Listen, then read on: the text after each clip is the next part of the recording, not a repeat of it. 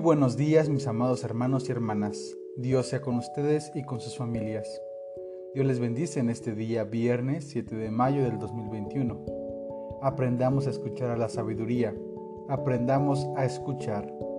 Hoy daremos lectura al capítulo 8 del libro de Proverbios, de los versículos 12 al 36, que titulan Llamamiento de la sabiduría, en esta versión, la palabra de Dios para todos y dice de la siguiente manera, Yo soy la sabiduría y vivo con la inteligencia. Pueden encontrarme con el conocimiento y la prudencia. El que respeta al Señor rechaza el mal. Yo detesto el orgullo y la arrogancia, los malos caminos y la boca que dice mentiras. Míos son el consejo y la sensatez. Yo soy la inteligencia y el poder. Por mí Reinan los reyes y los gobernantes dictan leyes justas. Por mí dominan los príncipes y los gobernantes ejercen autoridad. Amo a los que me aman y los que me buscan me encontrarán. También tengo riquezas y honor para dar. Yo doy bienestar y prosperidad. Lo que doy es mejor que el oro puro. Mis ganancias son mejores que la plata, que la plata pura. Yo voy por el camino correcto, por los caminos donde se hace justicia hago prosperar a los que me aman y lleno sus casas de tesoros. Yo fui lo primero que hizo el Señor, hace mucho tiempo, antes del comienzo de todo. Me formó en la antigüedad más lejana, antes que el mundo fue creado. Nací antes de que existieran los océanos y las fuentes de abundantes aguas. Nací antes de que fueran formadas las montañas, antes de que nacieran las colinas, antes de que Él creara la tierra y los campos, el polvo inicial con el que hizo al mundo. Yo estaba allí, cuando Él estableció los cielos, cuando dibujó el horizonte y puso límites a los océanos.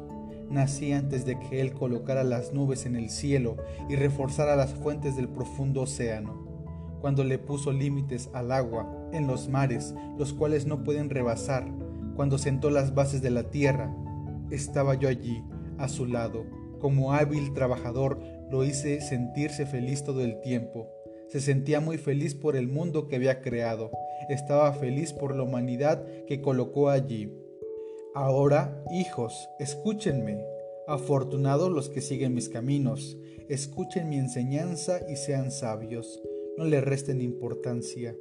Afortunado el que me escucha, el que se presenta a mi puerta diariamente, esperando a la entrada de mi habitación, porque el que me encuentra, encuentra la vida y se gana la buena voluntad del Señor, pero el que me rechaza se hace daño a sí mismo, el que me odia ama la muerte.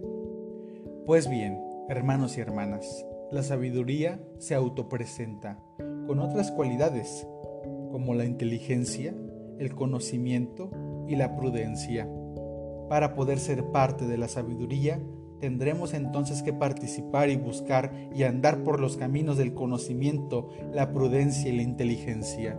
Aquellos que quieran servir y seguir al Señor tendrán que rechazar los caminos de la arrogancia, del orgullo, los malos caminos de injusticia, de crueldad humana. Si andamos por los caminos de la sabiduría, podremos tener bienestar, que es lo que hace falta para el ser humano. El proverbio nos invita a reflexionar sobre el origen de la sabiduría y ha estado antes de que existiera el ser humano. La sabiduría ha estado presente cuando Dios ordenó los cielos y la tierra, cuando creó los mares, las montañas, cuando creó al ser humano. La sabiduría ya estaba presente y estaba presente para acompañar y encaminar a la creación para poder darle sentido a todo aquello que nos rodea.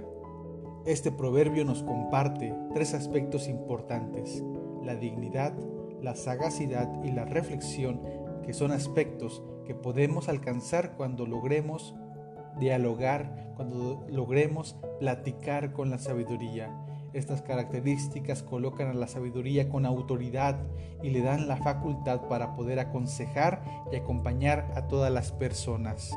La sabiduría es un don ofrecido al resto de las criaturas, es un don ofrecido a la humanidad. Sin embargo, el ser humano ha optado por los caminos de injusticia, de crueldad, de maldad. El ser humano ha rechazado el diálogo completo con la sabiduría. Es por eso que el proverbio nos invita a que cada ser humano tiene que buscar la sabiduría, poseerla y colocar en ella un destino, colocar en ella un lugar a donde llegar. La sabiduría nos acompaña y nos permite llegar a nuestro destino, llegar a nuestro propósito. Sin embargo, si la ignoramos, podremos llegar a perdernos, podremos extraviarnos, podemos llegar a encontrarnos con la muerte.